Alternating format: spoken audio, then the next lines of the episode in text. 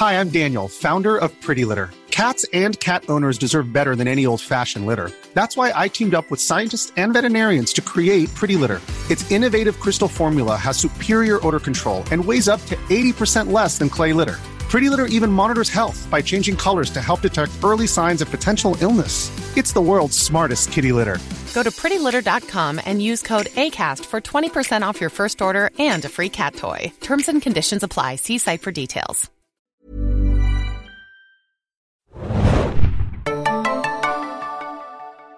Hallo und herzlich willkommen, liebe Zuhörer und Zuhörerinnen, zu einer neuen Ausgabe des Serienjunkies Podcast. Äh, nachdem wir letztens erst einen Filmpodcast zu Guardians äh, of the Galaxy 2 aufgenommen haben und versprochen haben, dass wir einen Serienpodcast nachschieben werden, sind wir jetzt da. Wir haben es gepackt, mal wieder ein Serienthema.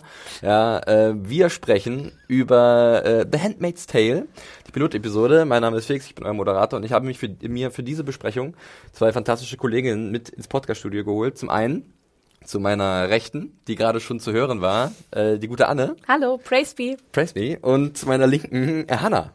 Under your eye. Hi.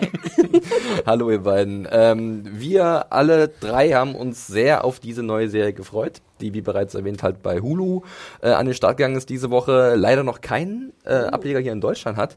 Äh, sind wir mal gespannt, wo das vielleicht irgendwann noch landet. Das wäre ganz cool, wenn dann auch hier zu Lande das irgendwie dann verfügbar wäre. Wir sprechen etwas über die erste Episode, ähm, vielleicht ein bisschen über die Buchvorlage, die zu dieser Serie existiert, von Margaret Atwood aus dem Jahr 1985 und wie uns das überhaupt alles so gefallen hat. Ähm, kurz noch zur Information zur Serie. Ähm, entwickelt wurde die von Bruce Miller, den kennen einige vielleicht von The 100. Hanna, mochtest du ja auch mal ganz gerne. Ja, und deswegen hatte ich auch nicht so großen Schiss, äh, kurz um das äh, zu erwähnen, weil 100 wirklich erste Staffel war super cool und waren auch sehr geile Frauencharaktere dabei. Ja. Ähm, und das, das ist wichtig für The Handmaid's Tale. Genau, und es gab ja so eine Diskussion mal, ich glaube von Guardian sogar angestoßen vor, als es äh, bestellt wurde, dass äh, eigentlich ja äh, ein weiblicher Showrunner gecastet werden sollte. Ah. Und das fand ich ganz interessant, wo ich dachte, strange Diskussion und Bruce Miller, ich habe Vertrauen. Auf der anderen Seite haben wir, äh, glaube ich, von insgesamt fünf verschiedenen Regisseuren, vier Regisseurinnen ja, ja äh, was auch ziemlich cool ist. Äh, federführend ist da Reed Moreno. Äh, bei den Namen, ich habe mich da schon mal in einem Podcast ein bisschen vertan. Da dachte ich, das wäre ein Typ, Stimmt, weil der Name so, Reed ist halt ja. nicht so drin. Und das ist eine, eine, hübsche braunhaarige Frau. Und die hier eine ganz besondere Vision auf die Leinwand bringt. Ähm, da werden wir auch noch drüber sprechen. Aber bevor wir äh, ein bisschen in die Besprechung gehen, können wir noch mal ein bisschen erklären, um was es geht in Handmaid's Tale. Und äh, da frage ich mal Buchkennerin Hannah, denn mhm. äh, Sie und meine Wenigkeit, wir haben das Buch gelesen. Anne noch nicht. Meine Wenigkeit noch nicht. Du hattest, hast es dir vorgenommen, wenn ja. die Staffel beendet ist. Und, Mit äh, voller Absicht, damit ich ganz unbedarft für euch die Serie gucke. Das ist aber auch sehr gut, weil ich ja. finde, dann haben wir perfekte verschiedene Perspektiven und du darfst auch gleich dann als erstes deinen Eindruck schildern. Aber erstmal, Hannah, um was geht's denn in The Handmaid's Tale? Genau, ich habe das Buch für vielen, vielen Jahren als Teenie gelesen und ähm, ich finde es immer sehr witzig, weil. Deiner rebellischen Jugend? ich fand es so ganz witzig. Ich hatte dann immer so Philip K. Dick gelesen und Gibson und dachte, uh, Handmaid's Tale wäre ein anderer Science-Fiction-Roman also für mich war das immer irgendwie Science Fiction, weil Dystopie war mir mit 16 noch nicht so ganz äh, geläufig damals. Ist ja aber auch ein Teil von Sci-Fi, ne? Ein bisschen, ja. Genau. Und ähm, ja, es ist ein dystopischer Roman. Es spielt, äh, wie du schon sagtest, es wurde 85 geschrieben und es spielt in einer nahen Zukunft. Ähm, in der die Vereinigten Staaten von Amerika eine Art äh, ja, Militärputsch äh, scheinbar erlebt haben. So ganz genau erfährt man das ja auch immer nur so in, in so klein, kleineren Details im, im Buch und äh, eine ja alt-right könnte man sie fast nennen äh, neue Regierung ähm, so ist totalitäre Theokratie oder glaube so. ich. Äh, es ist ja sehr ja, ja. auf religi religiösen Fundamentaler, äh, Fundamentalismus genau, also, runtergebrochen. Und natürlich auch äh, sehr, ähm, ja, also es, ist, es gibt eigentlich verschiedene Punkte, die diese, dieses Land ähm, äh, definieren. Und zwar ist auch ein, scheinbar ein, hat es etwas mit der Umwelt auch zu tun. Also es gab wohl etwas, man weiß nie genau, was passiert ist, aber man weiß auf jeden Fall, dass es äh, äh, verseuchte Gebiete gibt in Nordamerika, die scheinbar nicht mehr zu betreten sind. Und natürlich, dass Frauen, ähm, dass die, dass die Fruchtbarkeit von Frauen äh, signifikant nachgelassen hat. Also dass sehr viele Frauen nicht mehr fruchtbar sind und nur einige wenige fruchtbar sind. Und das ist eigentlich so ein bisschen, glaube ich, von der die Grundkonstellation, in der wir uns befinden. Alles spielt an der Ostküste der Vereinigten Staaten in der Nähe von Boston. Das wird auch äh, mitgeteilt.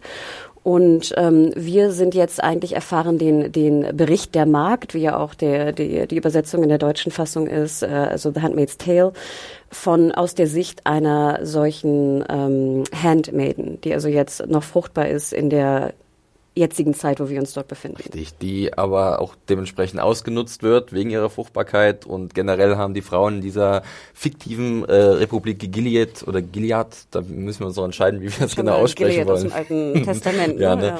Ähm, werden die ähm, ausgenutzt. Äh, Zumindest die Fruchtbaren die oder Fruchtbaren, manche. aber selbst alle anderen Frauen, weibliche Charaktere sind ähm, Ja, auf jeden definitiv. Fall unterklassig gegenüber den Männern. Und ähm, ja, da hat die äh, Margaret Atwood göttlichen Bild. Richtig. Die Margaret Atwood hat da eine äh, sehr düstere, gruselige äh, Zukunftsdystopie gezeichnet. Und äh, ich glaube, jedem, wenn mir das so erklären, wird jetzt schon dämmern, dass äh, ja gewisse Parallelen zu erkennen sein werden zu aktuellen weltpolitischen Geschehnissen oder Entwicklungen, die wir sicherlich auch noch kurz diskutieren werden. Aber gehen wir mal rein in die erste Folge die wir jetzt alle gesehen haben, geht eine gute Stunde. Anne, wir haben es gerade Ja. schon erwähnt, du kennst die Buchvorlage nicht. Das ist wunderbar, du kannst da ganz unbefleckt äh, reingehen. Wie war denn dein erster Eindruck von The Handmaid's Tale, von dieser Welt, die da aufgebaut wurde? Okay. Also ich muss ähm, vorneweg vielleicht sagen, dass das natürlich ein Thema ist, was, was mich super interessiert. Ähm, zum einen Dystopien, ähm, Science-Fiction-Dystopie und aber auch gerade so ja, feministische Themen. Und ich muss sagen, ich fand es großartig. Also ich ähm, fand die erste Folge super. Ähm, ähm, tatsächlich aber auch ähm, interessanterweise äh, gar nicht so leicht zugänglich. Also ich meine, ich kann mal sagen, es gibt ähm, vier Erzählebenen oder fast sogar fünf. Also es gibt die Jetztzeit, dann ähm, haben wir ähm, drei verschiedene Vergangenheitsrückblicke und den inneren Monolog von Audred, der ähm, Markt. Und ich muss sagen, mit diesem inneren Monolog... Audred? Ähm, Offred. Offred, Genau. Entschuldigung. Über die sprechen wir auch noch Genau. genau, genau. Ah ja, so, so viele, so viele Namen mit O. genau. Und ähm, ich muss sagen, dieser innere Monolog, da war ich am Anfang irritiert von tatsächlich. Also das habe ich so in dem Ausmaße auch lange nicht mehr gesehen.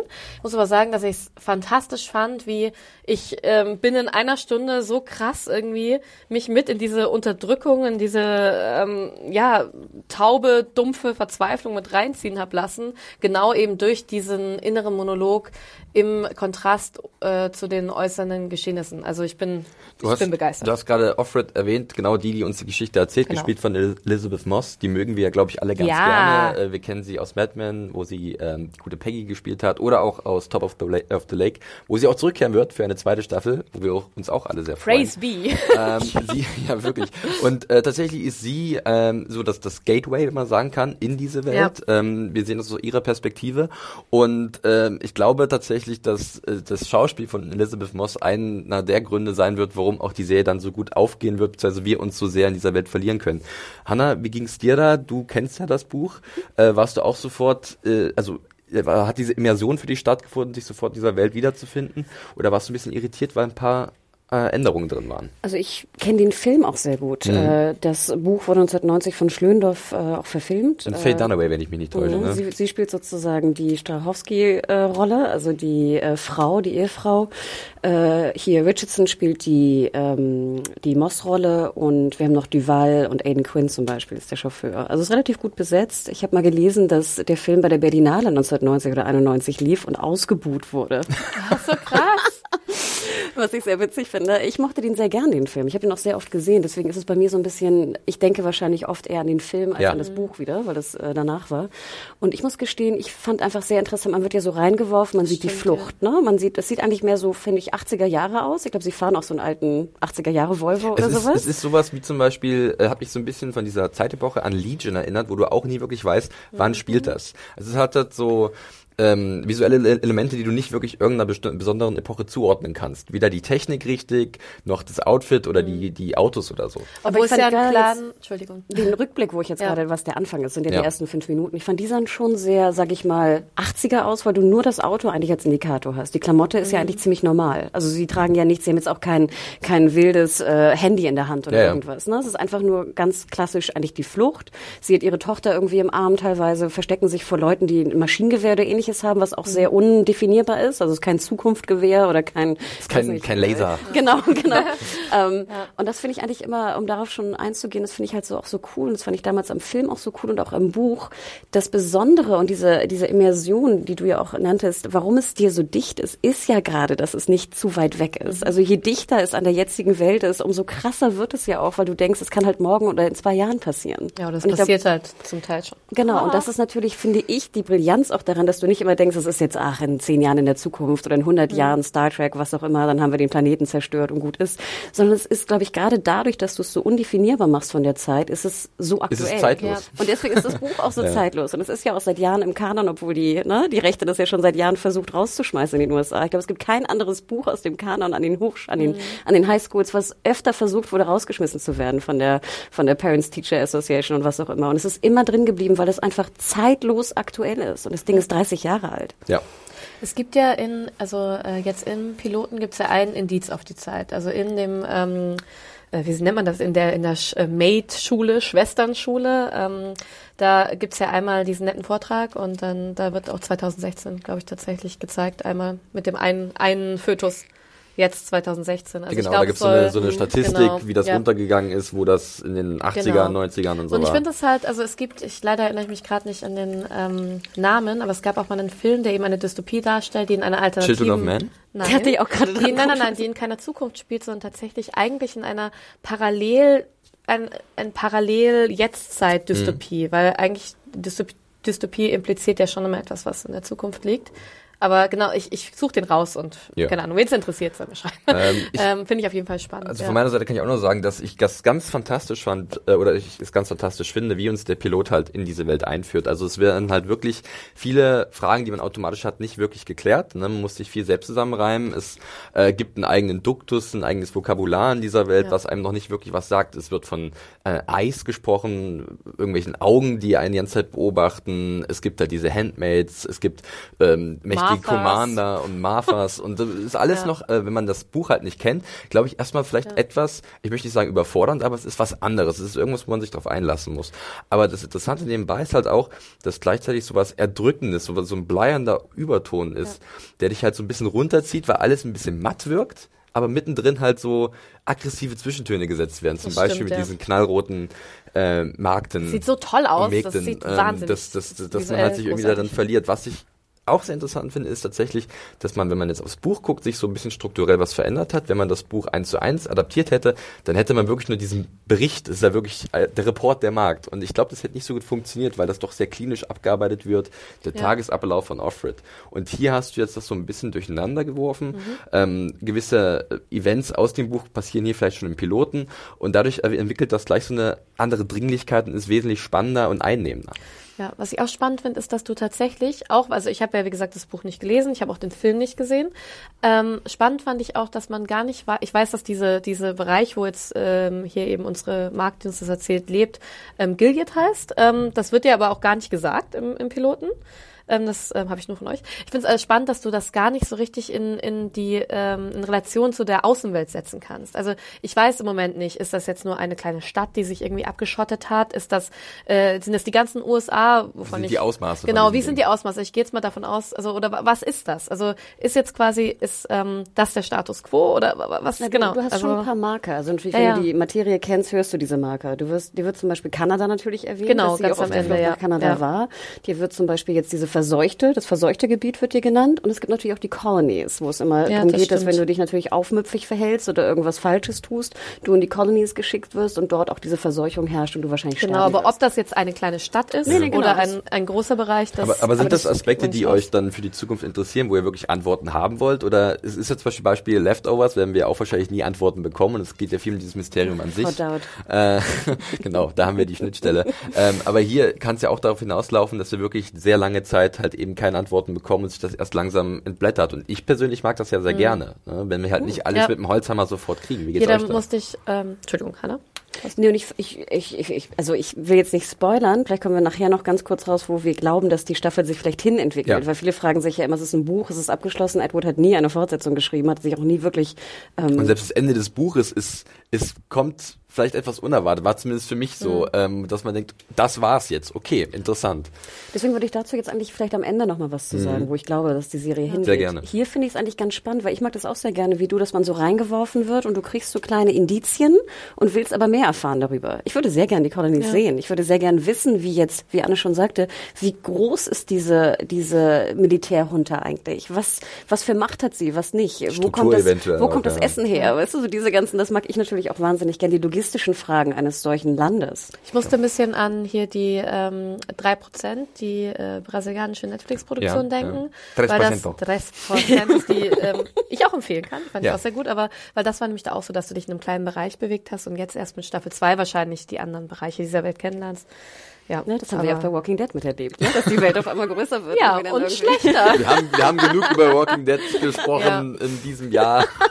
Äh, hört noch mal rein in unseren Live-Podcast, ihr werdet an dieser Stelle. Und schaut euch das und schöne euch Video das schöne an. Video an, das Anne zusammengeschnitten hat und lasst einen netten Kommentar da, freuen wir Ja. uns drüber. Was ich noch kurz erwähnen wollte, das hattet ihr gerade gesagt, so diese die Indizien, die man hat äh, in der Rückbekennung zur alten Welt. Ich fand da sehr schön die Szene, wo sie dann ja ihre ähm, Nachbarin kennenlernt, ne, gespielt von äh, der guten äh, Bledel. Ja, ne? Alexis Bledel. Ja, ihre Freundin, ne, Die halt off, ja. off Glenn spielt. Kurze äh, Zwischenanmerkung, diese Off-Sachen, das ist mir auch sehr spät erst bewusst geworden, ist halt äh, ein Zugehörigkeitsname äh, Ja. in der Art. Also off Glenn, von Glenn, Ja, die Handmaid oder off Fred von Fred. Also sehr darauf reduziert, dass die Frauen in dieser Welt. Besitztümer sind, was ähm, ja, was, was Ja. harter Tobak Obwohl ist. es da ja natürlich auch wirklich, weil also es sind ja, ich gebe dir recht, dass wirklich ähm, natürlich die Rolle der Frau sehr runtergebrochen ist auf dieses äh, Kinder bekommen, Gottes Willen folgen, dieses biblische, ähm, fundamentalistische Bild. Aber ich meine, es gibt ja schon klar die die Frauen der Kommandanten, die ein sehr hohes Ansehen haben. Dann hast du eben die die Maids, die halt diese Gebärmaschinen, Brutkästen sind,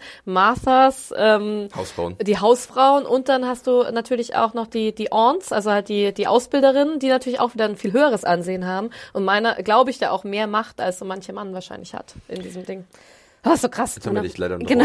Sorry. Also ja, natürlich, ne? Du, du, du, ich finde es ja auch immer interessant, dass du dann auch sofort weißt, zu welchem Haus du gehörst, ne? Weil wir erfahren ja relativ schnell auch, dass sie also zu einem sehr, sehr einfluss, einflussreichsten einflussreichen Kommandanten gehört durch diese Betitelung, dass du den Frauen ja wie gesagt auch einfach den Namen auch nimmst, was ja einfach Wahnsinn, das finde Ja. ich ja schon so krass. Ja. Und du tust ihnen dann so eine Haube aufsetzen, die auch noch Wings heißen, die aber alles andere sind als irgendwie dich frei machen, sondern dich sogar noch visuell einschränken. Das fand ich immer sehr spannend. Ja. Ne?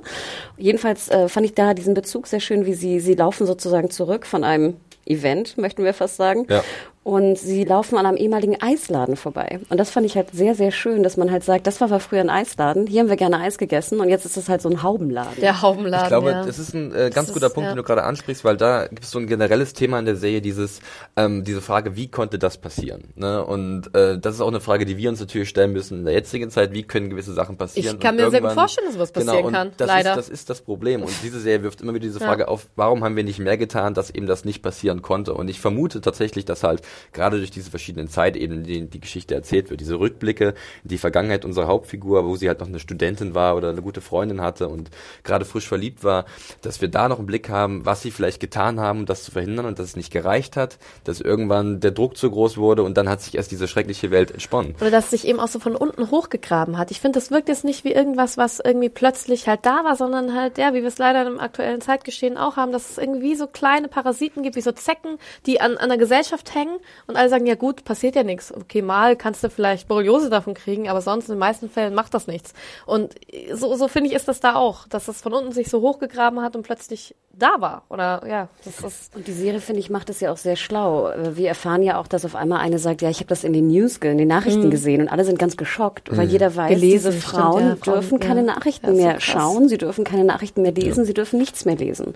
Und wie ihr schon sagtet, im Endeffekt erfährst du dann erstmal, okay, früher durfte ich irgendwie lesen und ein Magazin lesen und Eis essen gehen und jetzt darfst du es halt nicht mehr. Dir wird halt alles genommen als Frau. Und dir wird sogar auch noch, das fand ich ja das krasseste, sogar die erste Szene, die wir sehen, von, ähm, auf, äh, wer ist die, auf Glenn? Nee, auf Fred? Auf Auf Fred Fall, sie, ja. ja. auf Fred im Zimmer, dass sie- die werden ja sogar noch die Sachen genommen, um dich umzubringen.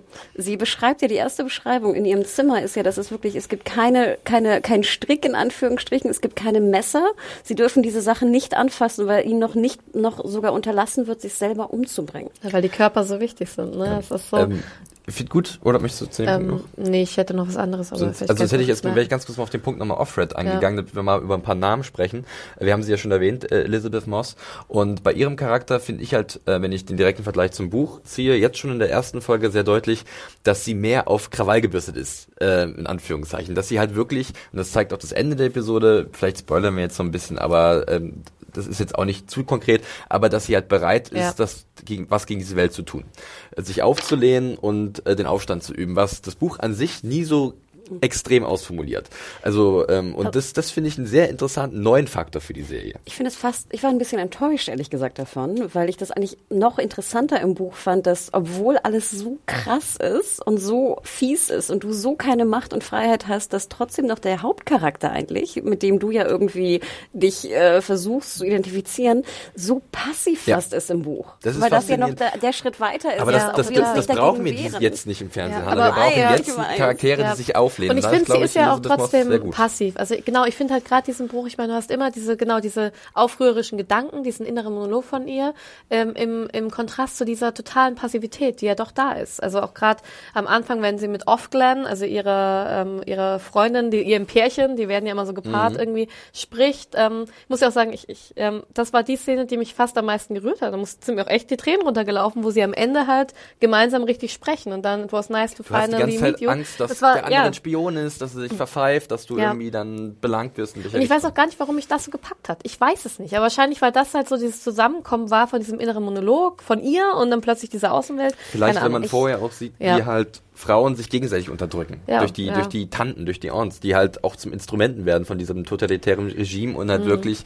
es gibt ja eine ganz schlimme äh, Szene, wo halt eine, ähm, eine von diesen Handmaids ja, öffentlich Janine, Ja, Janine. Äh, oder im Kreise dieser, dieser Handmaids äh, gedemütigt So wird. furchtbar, ja. ähm, äh, wo halt eine Massenvergewaltigung auf sie ihre Schuld zurückgebrochen wird, dass sie daran schuld ist, dass das passiert ist, was absolut unvorstellbar ist. Aber alle Handmaids müssen auf sie zeigen und klar aber unvorstellbar vielleicht für dich oder für uns jetzt, aber es ist eben nicht unvorstellbar. Ja. Ich meine, ich habe mich, ja klar, das ist ein Thema, mit dem ich mich schon ganz gern beschäftige und es ist halt doch tatsächlich dieses, ähm, da kannst du dir Umfragen anschauen, auch gerade in Schulen, auch gerade in den USA, dass es eben doch so ist, ja, warum, äh, wann ist eine Vergewaltigung nicht die Schuld des Mannes oder des jungen, jungen Mannes? Äh, wenn, wenn der Rock der, des Mädchens zu kurz war, wenn sie zu aufreizend angezogen war, wenn sie zuerst Ja und dann Nein gesagt hat, all diese Dinge, die du heutzutage durch ähm, so eine Awareness, die sich ja doch bildet, irgendwie ähm, auch im Internet und so nachschauen kannst, durch gewisse Kampagnen, all das wird da ja doch so aufgezeigt. Ich meine, das sind genau diese Strukturen, wie halt das funktioniert. Das Interessante war ja, dass Edward 85 das Buch geschrieben hat und man ja damals sagte, ähm, damals war es halt notwendig. Ne? Damals war die Welt kurz vor einem Ja. Gilead, wie auch immer. Und wir kennen ja irgendwie 80er, was ist das, Reagan oder whatever wir gerade irgendwie in USA hatten. Und das Interessante ist, als dann der Film gemacht wurde von Stöndorf, waren wir dann in den 90ern und man sagte, jetzt ist die Zeit, wo es kurz davor ist. Und das Interessante ist, die Produzenten und auch Hulu natürlich haben ja die Serie gepitcht, ähm, bevor die, ähm, die Wahl natürlich Ja. in den USA war. Ja. Sprich, wir waren unter Obama und selbst zu dem Moment, also 2015, 2014, glaube ich, ging die Produktionsphase Genau, zu ein bisschen 14, Ja. zu 15 dachten sie, wir sind jetzt schon kurz davor. Und das Verrückte ist natürlich, jetzt sind wir, würde ich schon mal behaupten, unter Trump natürlich in einer komplett anderen Welt, die noch viel krasser ist. Und jetzt sozusagen denken wir, oh Gott, wir sind jetzt noch kürzer davor. Mhm. Das stimmt, ja. Und das finde ich aber sozusagen das Spannende an diesem Buch und deswegen gehe ich gerade nochmal zurück zu dem Charakter. Ich fand es halt immer so interessant, dass es halt, du denkst halt in dem Moment, wo du es liest oder konsumierst, du bist immer irgendwie kurz davor, was natürlich die Brisanz absolut verdeutlicht. Und ich hätte es natürlich schöner gefunden, wenn je passiver der Hauptcharakter ist, der sich dann erst entwickelt und was dagegen machen will, umso mehr verdeutlicht es ja meine Passivität. Also wie Anne jetzt ja auch schon andeutete, wir haben, es gibt Sachen in der, in dem Maße schon, aber teilweise benehmen wir uns so, als wäre who cares, ne? Das ist jetzt nicht mein Problem momentan. Margaret Aber Atwood hat ich halt einen es Spiegel vorgehalten. ja, Genau. Genau. Und ich finde, der Spiegel ist halt so viel krasser, wenn sie noch passiver ist und dann erst mit der Zeit sich dahin entwickelt. Ich finde, muss da Felix eher recht geben. Ich finde es toll, dass sie von Anfang an den Aufstand übt oder den innerlichen, weil ich, ich meine, ich finde es empowernder. Ich weiß nicht, ich finde, es passt viel besser in die heutige Zeit. Ähm, also es hätte auch damals gut rein. Ich finde es irgendwie, ich weiß nicht, ich möchte, ich finde das toll, dass es eine Serie jetzt mal gemacht hat, das gleich am Anfang zu zeigen. Ich kann Hi, I'm Daniel, founder of Pretty Litter. Did you know cats tend to hide symptoms of sickness and pain? I learned this the hard way after losing my cat, Gingy. So I created Pretty Litter, a health monitoring litter that helps detect early signs of illness by changing colors, saving you money and potentially your cat's life. Pretty Litter is veterinarian developed, and it's the easiest way to keep tabs on your fur baby's health right at home. Go to prettylitter.com and use code ACAST for 20% off your first order and a free cat toy. Terms and conditions apply. See site for details. Kann mir auch zum Beispiel vorstellen, nee, musst du ja. entschuldigen. Ich wollte bloß anzeigen, dass ich was sagen möchte, äh, bevor ihr, Nein, nein. Alle, sorry, sorry. Das wäre ein sehr lustiger Videopodcast. ja, du Mann, ja, weil wir wollen uns alle irgendwie, irgendwas wollen wir loswerden. Aber wir wollen auch höflich miteinander sprechen. So sieht's aus. Ähm, nee, was ich dazu noch zufügen wollte, ist, es kann ja wirklich sein, dass wir diese Passivität jetzt noch uh. über diese zehn Folgen sehen werden. Die werden wir ja auch. Ja. Auf jeden Fall, weil dieses System ist einfach jetzt schon zu stark, sich sofort direkt auflehnen zu können. Sie wird halt diesen stillen Widerstand üben, der vielleicht irgendwann dann ja. komplett explodiert. Und ich finde halt, dass Elizabeth Moss das hervorragend macht. Ja, du siehst es halt wirklich in ihrem Gesicht, gerade die letzte Einstellung der Episode, da ist so viel Energie drin, so viel Feuer und so viel Leidenschaft, aber dabei auch so viel Wut und Verzweiflung. Das ist einfach eine, eine wunderbare Gesamtmischung, die mich wahnsinnig gepackt hat. Das Ding ist ja auch, es macht ja auch hundertprozentig Sinn. Also es ist ja nicht jetzt eine Meinungssache, ich hätte es so gemacht oder so gemacht. Ich fand es einfach nur ein bisschen schade, dass man variiert vom mhm. Buch. In der Serienproduktion macht das natürlich Sinn, weil du musst dich ja auch mit, mit dem Charakter genau. irgendwie identifizieren. Du ja. musst das irgendwie tun. Und dass diese relativ frühe Auflehnung, sage ich mal, nach einer Stunde von zehn Folgen, glaube ich, äh, dass das natürlich weitaus vom, vom, ähm, von der Produktion her einer Serie sehr viel mehr Sinn macht, ist natürlich ja. absolut klar. Ist auch lustig, dass wir das jetzt alle so auf, als Auflehnung bezeichnen, aber im Endeffekt sind es ja nur Auflehnungen Auflehnungsgedanken. Ja. Das ist das Einzige, die lehnt sich nicht keine auf. Aktion. Der Charakter ist eigentlich auch passiv. Ja, ja das, ist, das ist schon spannend. Ähm, aber, aber allein schon, dass sie ihren Gegner am Anfang der ersten Szene äh, einmal haut und sich so krass wehrt, das ja. habe ich auch gar nicht mehr in Erinnerung. Das war tatsächlich in dem Buch auch jemand anderes gewesen. Mhm. Ähm, da haben sie, sie haben halt ein bisschen was äh, so verändert im Vergleich zum Buch, dass tatsächlich in Offred ähm, unsere Heldin halt mehr ja. geformt ist gleich. Und das finde ich auch gut so. Ähm, es ist auch tatsächlich lange Zeit eine One-Woman-Show, kann man sagen, von Elizabeth Moss. Und natürlich haben wir neben ihr an ihrer Seite viele be bekannte Gesichter aus dem Seriengeschäft, die halt äh, jetzt noch ein bisschen reduzierter auftreten und äh, natürlich was auch ein bisschen zu diesem Mysterium der Serie beiträgt. Also du hast es schon erwähnt, äh, Serena Joy spielt die Frau des Commanders, hier gespielt von Yvonne Strachowski. Ich habe tatsächlich den auch Charakter ganz bewegend tatsächlich. Die eigentlich, eine, eigentlich auch gefangen. Ist so furchtbar. Also das, also fand ich auch, also die, die, ähm, wie heißt diese Zeremonie, die, wo oh, ja. uns nicht alle drüber, drunter was, also ich meine, quasi die monatliche Fruchtbarkeitsvergewaltigung ja. von den äh, Handmaids.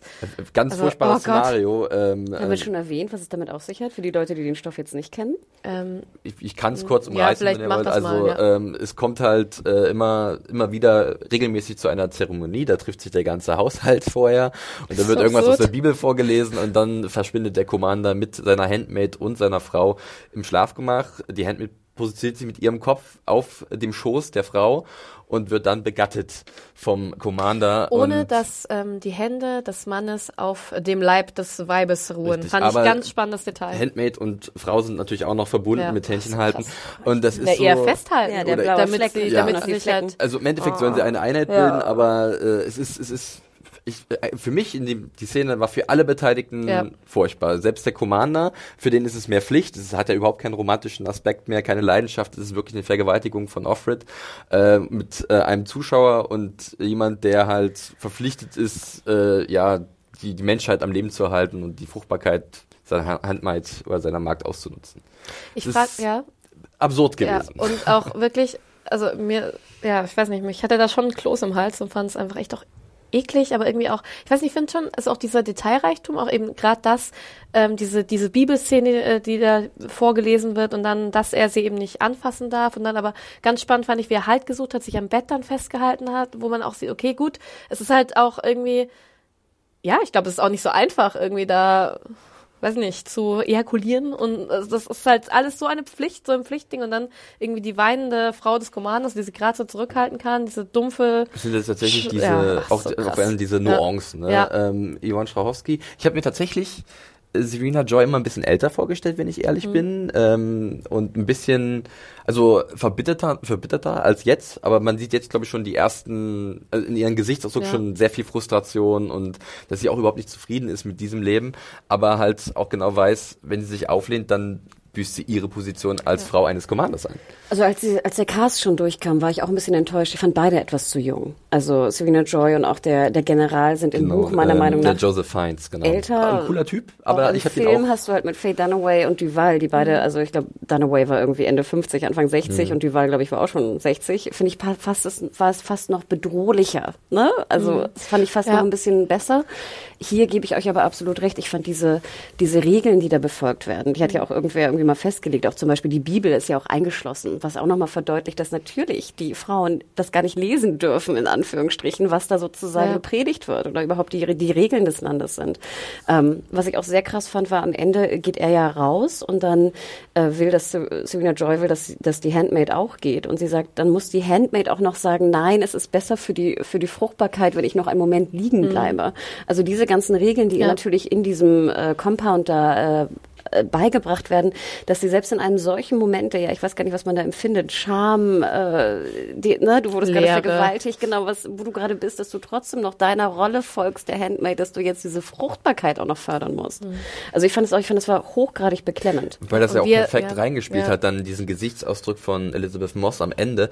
Die, sie hat ja dann auch nach dieser anderen Zeremonie oder diesem Event, was da noch vorfällt, sie hat so tiefe Augenringe Ja, und ist, dieses ja. Gesicht ist, das schreit nach Schreien. Maske finde ich eh toll, auch bei Alexis Bledel finde Ja. ich großartig. Aber auch jetzt noch zu dieser ähm, äh, Zeremonie, Vergewaltigungsding, ich fand es auch, was ich auch richtig krass gut fand, ist, wie er sich so umgedreht hat und dann dann sein Glied da Er gesäubert hat. Und es war alles so, es, ja, also Klinisch, ganz krass. so, so wie so eine krass. Maschine, die äh, gerade funktioniert hat und jetzt wird sie ausgeschaltet.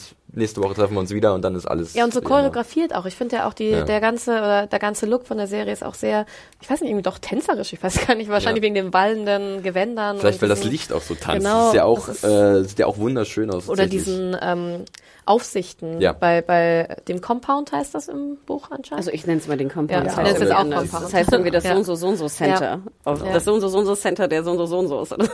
Hat alles ganz Ah. wunderbare, äh, auch so, so religiöse Bezeichnungen. Ja, und vielleicht, sowas. vielleicht kommen wir mal zum Look, weil ich glaube hier deine, deine Reed Moreno, heißt sie so? Richtig. War ja früher, oder ist immer noch natürlich äh, Kamerafrau, eine sehr Mhm. bekannte sogar, die sehr viel Kamera gemacht hat und dann glaube ich erst in den letzten Jahren sich so ein bisschen auf Regie auch umgeswitcht hat. Du siehst, dass die Kamera natürlich sehr im Vordergrund auch steht und du hast viel, ne, ich weiß nicht, ich komme nicht aus dem Fach, aber viel Color Grading, ne, das ganze Rot ist ja, Ja, reingedrückt, das ist ja nicht natürlich. Kontraste halt auch sehr Ja. stark. Genau. Und ich fand es fast ein bisschen schade. Also ich finde da bin ich auch wieder, ich glaube, da bin ich dem Film zu nahe, dass ich immer denke, je echter es aussehen würde, umso näher wäre es mir, weil es sozusagen der Realität mehr entsprechen würde. Ich fand, hier war es halt so stylisch und so anders vom Look, mit so viel Color Grading und Filtern gearbeitet, dass ich es fast schon wieder zu, es war mir zu weit weg von der Realität. Ich fand es da wunderschön aus, ich finde es jetzt auch toll gemacht. zu, zu viel Fiktion, finde Genau. ich. Okay. Ich hätte es halt, was ich hätte es besser gefunden, wäre es ganz gritty, realitätsnah gewesen, weil dann finde ich, wäre es noch dichter gewesen an der jetzigen Zeit und auch an der Kritik.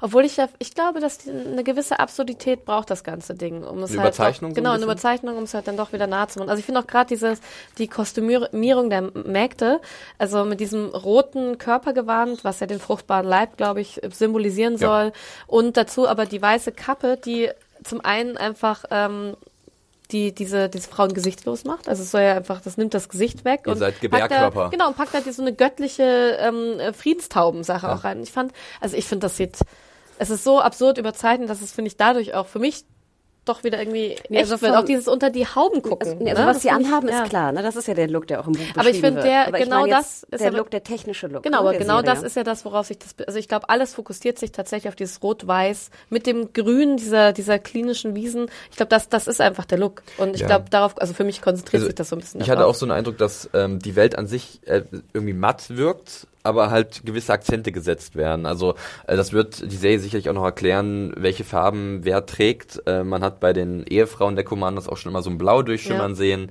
Ähm, die die Commander, da gibt dann auch gibt's ja nachher so eine Versammlung auch, wo dann unser Hauptcommander da mit reingeht. Die sind ja sehr militärisch, dunkel gekleidet.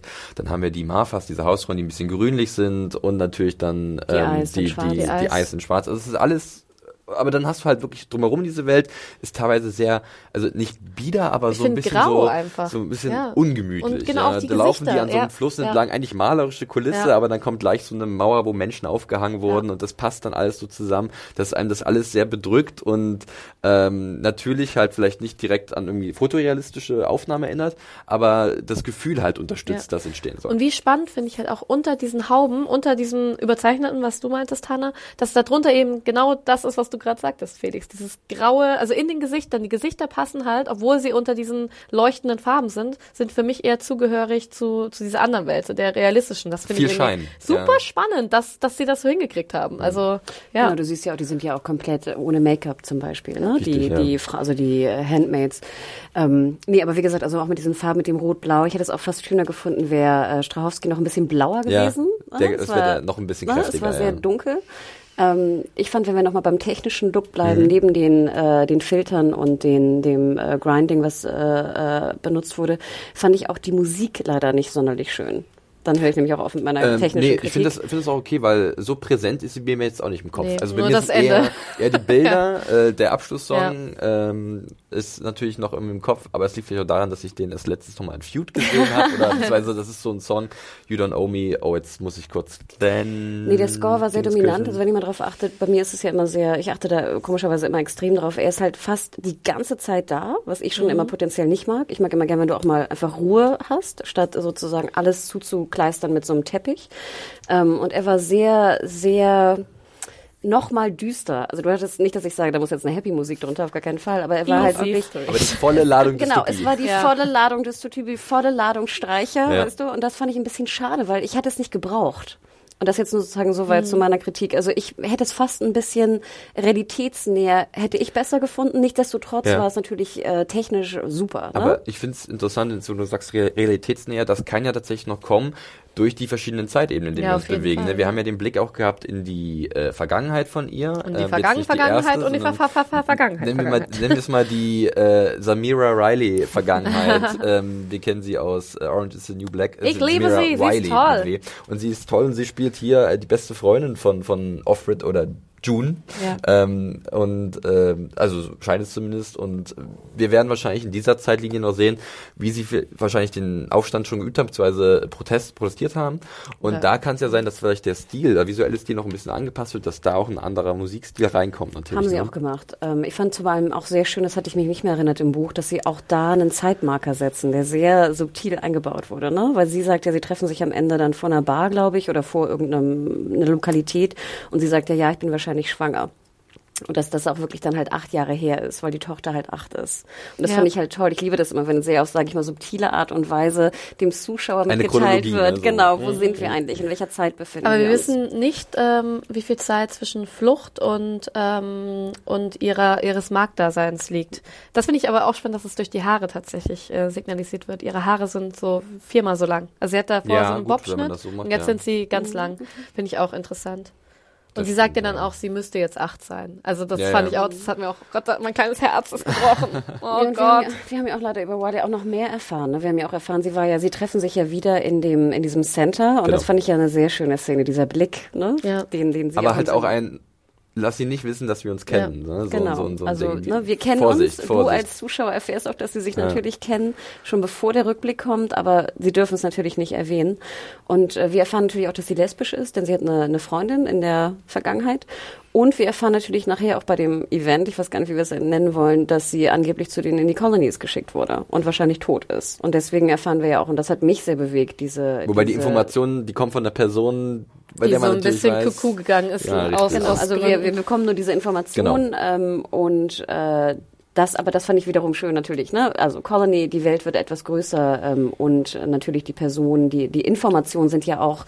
Du merkst ja erstmal, wie wichtig Informationen sind. Die dürfen ja eigentlich gar kaum Ja. miteinander reden, ne? weil sie, du willst ja nicht, dass diese Frauen irgendwie sich austauschen oder ähnliches. Ist tatsächlich auch eher ein, ähm, ich habe da mal einen ganz interessanten Artikel drüber gelesen, ähm, Informationsbeschaffung, es funktioniert bei Frauen, bei Männern wohl, also halt natürlich nur in der Statistik unterschiedlich, und zwar äh, Frauen holen sich ihre Informationen mehr über Gespräche, über Wissen von anderen Leuten und Männer lesen knallhart nach, was natürlich auch auf so eine Zeit zurückzuführen ist, als ähm, nur Männer lesen durften. Und äh, fand ich auf jeden Fall einen interessanten Artikel und musste ich auch irgendwie kurz dran denken, dass das tatsächlich Ich muss, Ja. ich, ich äh, würde noch gern äh, Endowed lobend erwähnen, äh, wobei der Charakter äh, extrem hassenswert ist. Sie spielt halt so die Chefausbilderin und Lydia, ähm, die halt die äh, ja, Mägde in Spee indoktriniert und äh, ja eigentlich gnadenlos foltern lässt, Ja. wenn sie sich halt nicht benehmen. Ähm, ist eine schwierige Rolle natürlich, wenn du so einen sehr krassen, also für mich jetzt der ist bisher der krasseste Antagonist der Serie. Klar, wir haben auch bestimmt nicht so viel übrig für den Commander. Ähm, und, und, aber wir wissen auch nicht so viel über ihn bisher, ist auch so. Aber und Lydia schon ganz klar erstmal das Feindbild Nummer eins. Krass, und ich das, glaube, für den Commander, äh, egal, ja. man, man, man weiß es eben halt. Ja, also ich weiß auch nicht. äh, Es kann, also ich möchte jetzt auch nicht zu viel vorwegnehmen, vielleicht wissen wir ein bisschen mehr durchs Buch, ähm, aber hier aus Spoiler Lydia, mich nicht, bitte. nee, nee, ich bin auch sehr gespannt, wie sie es machen, weil sie ja ein paar Sachen verändert haben. Ne? Das kann sie ja auch als sich noch ein bisschen anpassen. Aber ihr war es halt auch ziemlich krass. Ähm, sie wird gern so ein bisschen mit Margot Martindale als eine der großen Charakterdarstellerinnen unserer Du Zeit. sie auch eins zu eins austauschen können. Äh, Aber oder? ich, ich fand sie hier, ich weiß nicht, Endowed ist für mich hat immer noch so Rollen, die ein bisschen oder spielt Charaktere, die noch ein bisschen fieser sind. Ähm, also Augen sind auch, fieser, glaub ja, auch in Leftovers war irgendwann ihre Rolle ziemlich Ja. äh, gemein oder auch sehr durchtrieben in gewisser Art und Weise. Und hier ist ja, ist ja auch wieder voll in ihrem Aber dann Element. noch so eine Tiefe da reinzukriegen. Ich meine, diese eine Szene, wo sie halt dieses Happening haben, irgendwie mit dem, mit der, ja, keine Ahnung, Meta-Vergewaltigung, weil es gibt ja auch zwei Sorten von Vergewaltigungen in dieser lustigen Welt, in ihren Augen zu sehen, ähm, dass sie so tief dieses Glaubens ist, mit diesen Tränen. Ich dachte, das Wahnsinn, das ist so überzeugend irgendwie. Und ähm, ja, äh, furchtbare Antagonistin, schreckliche Person, aber ich finde in diesem Moment, wenn du sie so ganz nah siehst, wie sie vor Freude oder vor Gottesfurcht da anfangen muss zu weinen, der Wahnsinn. Also Faszinierend ist, auf gewisse Art und das Weise. ist so krass. Ich finde, sie hatte auch so ein bisschen was Nazi-eskes an sich, Ja. weil sie ja auch in so einem Mantel ist. Ich glaube, es war auch fast wie so ein Ledermantel, Ja, der ja. auch in so einem Braun war. Ne? Dann hatte sie, dann hatte sie so ein, äh, so ein, wie so ein, so ein Ja. Elektroschock-Stab oder so. Ähm, und wir sehen ja auch nachher bei diesem Happening, vielleicht kommen wir dazu mal, das war ja auch so aufgebaut, auch mit diesem Rot, das sah aber fast wie so Fahnen aus. Als Ja, ob da das jetzt war auch diese, ne? sehr nazi-esk, definitiv. Genau. Und ähm, ja, pff, Daut, sie macht das super, aber. Auf jeden Fall. Dieses Ähm, Happening fand ich auch großartig choreografiert. Ja, Soll sich mal The äh, Walking Dead eine Scheibe von abschneiden. So kann man nämlich auch Massenszenen gut choreografieren. Spaß. Ja, äh, da wollen wir jetzt auch nicht zu viel vorwegnehmen von diesem Event, was wir gerade hier so ein bisschen mysteriös angerissen haben. Schaut einfach mal irgendwie rein und ähm, lasst euch überraschen und äh, lasst euch entzürnen, denn ich glaube genau, das wird die Serie tun. Sie wird uns wütend machen und ähm, uns eine Geschichte zeigen, Und die, hoffentlich richtig wütend. die uns alle Also, betrifft irgendwie ähm, und der wir uns vielleicht, also es ist immer so schwer zu sagen, diese Serie wird alles verändern, das, sowas so weit wird es nicht kommen, aber es ist mal wieder so ein, so ein Produkt ähm, einer ehemaligen Zeit, das aber perfekt auch in unsere Zeit halt passt und das wahnsinnig relevant dadurch ist. Äh, äh, ich würde ja fast sagen, wir sind dann so mit der Besprechung des Piloten eigentlich ganz gut durch, außer euch fallen noch irgendwelche Sachen an, die ihr unbedingt erwähnen möchtet. Also ich, ich wir hatten es kurz noch mal Don't mit tell Alexis. me what to do. genau. Ihr müsst jetzt reden. äh, wir hatten es vorhin schon mal erwähnt, Alexis Bledel äh, war ich auch überrascht. Ja, ich fand die ich, gut. ich kann mich ja noch erinnern, also ich kenne sie eigentlich nur aus Mad Men so richtig, weil Gilmore Girls war nie so meins. Ähm, und äh, hier hat sie eigentlich auch eine eine coole Rolle. Und äh, Ja, ich habe auch gehört, dass, dass dieser Charakter noch ordentlich abgehen wird. Ich wäre auch nicht sonderlich happy mit äh, dem Casting, aber ich muss auch gestehen und meine Meinung revidieren. Ich finde, sie macht das richtig gut sogar. Weil ich finde gerade dieses, äh, also A, ist sie auch mal ein bisschen älter geworden. Ich fand Ja. ja, Blätter Ja, so ohne so, so Make-up, das Immer so püppchenhaft, Ja, genau. wenn sie normal auftritt. Ich dachte Genau. mir auch, wow, eine Haut und Falten und jetzt sieht man mal, dass die Frau auch 32 ist. Und ich fand, sie älter. war schon bei Mad Men, war sie sehr viel besser, fand ich, als bei Gilmore Girls. Ähm, äh, und äh, jetzt, finde ich, macht sie es gut, weil, wie ihr es ja schon am Anfang auch erwähnt hattet, äh, dieser, du kannst einfach auch keinem vertrauen. Ich meine, das ist ja wie so ein, wie so ein Stasi-eskes äh, Feeling da in diesem Haus. Nick, ne? der Fahrer Nick. Ne, Ja. Du weißt einfach, jeder kann jetzt irgendwie der Ei sein, sie kann der Ei sein. Also sie müssen, ne, auch selbst wenn sie den Eisladen, Ex-Eisladen sich anschauen, müssen Der sie Ei Angst haben. Plan. Genau. Ähm, Oh mein fand- Gott, Felix. Und ich fand diese, das spielte auch Blattel super, diese, diese, einfach diese Art von Bedrohung. Du brauchst sie, weil du die Information haben willst. Du brauchst sie auch, weil du irgendwie mal vielleicht raus willst aus diesem Scheißhaus und selbst deine kleinen, äh, ne, Karten, apropos nicht lesen, ne. Du hast Chickens und, und Eier und so auf deinen Karten. Und, ähm, du brauchst sie irgendwie. Und das ist eigentlich deine einzige Welt zu Informationen oder ähnlichem. Und trotzdem kannst du dir halt hundertprozentig nicht trauen. Und ich fand, das hat Blattel wirklich exzellent dargestellt. Toll. Ja, und so ganz, also wirklich, ich meine, es waren ja die letzten fünf Minuten oder sieben Minuten, so eine Tiefe doch nochmal in den äh, Charakter, also in die Figur zu bringen, das fand ich auch krass, halt mit dem, was sie halt erzählt hat und wie, wie sie auch gespielt hat. Und ich hätte ja, das ist wahrscheinlich, weil ich halt ähm, nur die äh, Gilmore Girls, äh, Alexis Bledel Ja. kenne, niemals mit der Backstory von, von, der, von der Figur gerechnet. Oh, oh. Tja. ja, also dass sie halt eben ähm, äh, quasi in einer homosexuellen Ehe lebt und auch einen Sohn hatte. Wird auch in einem Nebensatz ganz. ne, Ja, und das der ist halt- fünf, fünf Jahre, glaube ich, ja, alt sein. Oliver. Ja, der kleine Oliver. Ja. Wir denken Ah. an ihn und an die Tochter von. Das fand ich auch eine sehr Offred. bewegende Ja. Film, eine Szene, wo sie dann an dieser, an diesem Haus vorbeigehen, wo die Kinder scheinbar erzogen Ja. werden drin, ne? Und also Den das- leichten Rosa. Oh, so bitter. Aber müssen die dann auch Mägde werden, wenn sie frucht? Nein, dann sind sie einfach fruchtbare. Genau, egal, gut. Da, Nee, es kommt ja immer drauf an, ob du fruchtbar bist. Also sobald du fruchtbar bist, bist du dann eine Handmaid und sobald du sozusagen Sicher, und keine, dann kannst du auch nicht kommen, also wenn du Kommandants Tochter bist, Ja. also aus einer Handmaid zwar kommst, aber du bist jetzt Tochter des Kommandanten, ähm, und wenn du fruchtbar bist, kannst du nicht einfach fruchtbare Kommandantenfrau werden, sondern wirst Handmaid, weil ich glaube Ich nämlich, dass du fruchtbare Kommandantenfrau Ich wirst. denke auch, dass wenn du ein Kind bist von Ja. einem Kommandanten, eventuell es Klar, das eine ist Sonderregel was anderes, oder so. aber ne? wie viele Kinder von Kommandanten gibt es, ne? Also noch Naja, ja nicht viele, ja. ne? Und ich glaube, dass die halt- Fruchtbarkeit immer noch eine sehr hohe Priorität Und, hat. und ich denke, wir werden auch noch genug erfahren, was mit Ja. den anderen, oh, was generell mit den Frauen in dieser Gesellschaft passiert, welche Rollen sie einnehmen. Ähm, und ähm, da, da wird, glaube ich, die Serie uns noch ähm, einiges zu erzählen wissen. Ja, ich fand ja noch ein Punkt, der mich immer stört, ist, äh, es heißt ja in der deutschen Übersetzung heißt das Buch, ne, von 85, ich glaube 86 kam dann die deutsche Übersetzung raus, heißt es halt die Report der Markt. Ja. Und ich finde es ja immer so ein bisschen schwierig, weil die, für mich ist ja eine Markt, ich weiß auch nicht, vielleicht ist mein Deutsch da auch äh, wirklich zu schlecht, eher die Marthas. Ja. Also die Ja, ja. Hausangestellten, die sozusagen für die fürs Essen zuständig sind, sind für mich immer eher, weil sie auch Martha heißen, eher die Mägde. Äh, Handmaid ist ja sowas wie Kammerzofe, oder? Ja. Genau, deswegen fand ich immer, dass Schlöndorff, der ja den Film gemacht hat, und daher kommt auch diese Übersetzung, wo wir es ja manchmal auch benutzen für das Buch, die Geschichte der Dienerin, Ja. was ich sehr viel passender finde für die Story. und jetzt hoffe ich natürlich, dass, äh, wenn die Serie äh, in Deutschland auch lizenziert wird, dass sie sie so betiteln und So nicht oder einfach Handmaid's. Tale lassen, Ja. geht schon. Genau. Das ist nur so ein, so ein kleines Ding, weil wir Ja. kommen ja immer schon durcheinander, ne? Die Mägde, für Ja, mich um sind die Mägde immer eher die Marthas irgendwie.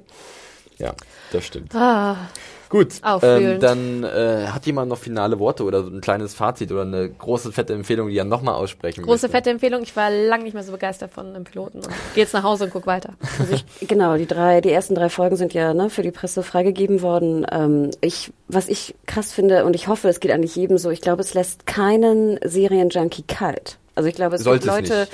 Leute, die sagen, puh, das ist nicht meine Serie, ich will momentan lieber was anderes schauen oder was auch immer. Aber ich glaube nicht, dass es irgendjemand gibt, der diese 56 Minuten schaut und einfach kalt gelassen wird von irgendwas, was er da sieht. Ich meine, ich kann verstehen, wenn man ab und zu vielleicht mal so ein bisschen einen Durchhänger hat, weil die Geschichte ist langsam erzählt und entblättert sich tatsächlich sehr langsam.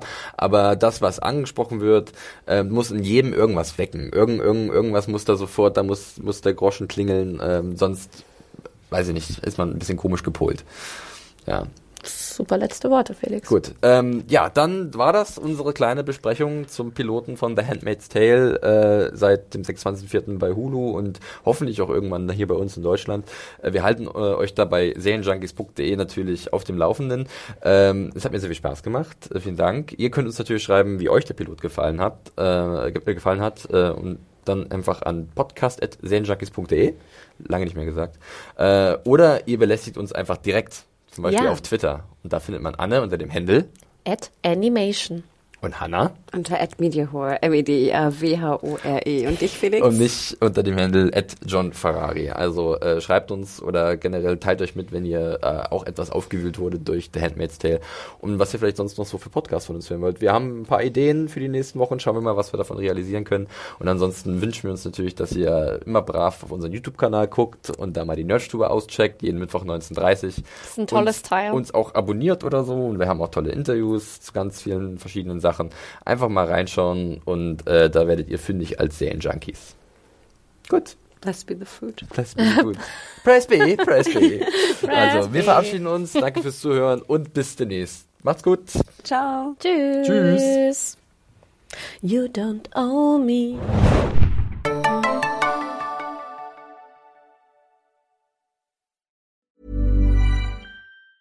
Planning for your next trip? Elevate your travel style with Quince. Quince has all the jet setting essentials you'll want for your next getaway, like European linen, premium luggage options, buttery soft Italian leather bags, and so much more. And is all priced at 50 to 80% less than similar brands. Plus, Quince only works with factories that use safe and ethical manufacturing practices. Pack your bags with high-quality essentials you'll be wearing for vacations to come with Quince. Go to quince.com slash pack for free shipping and 365-day returns.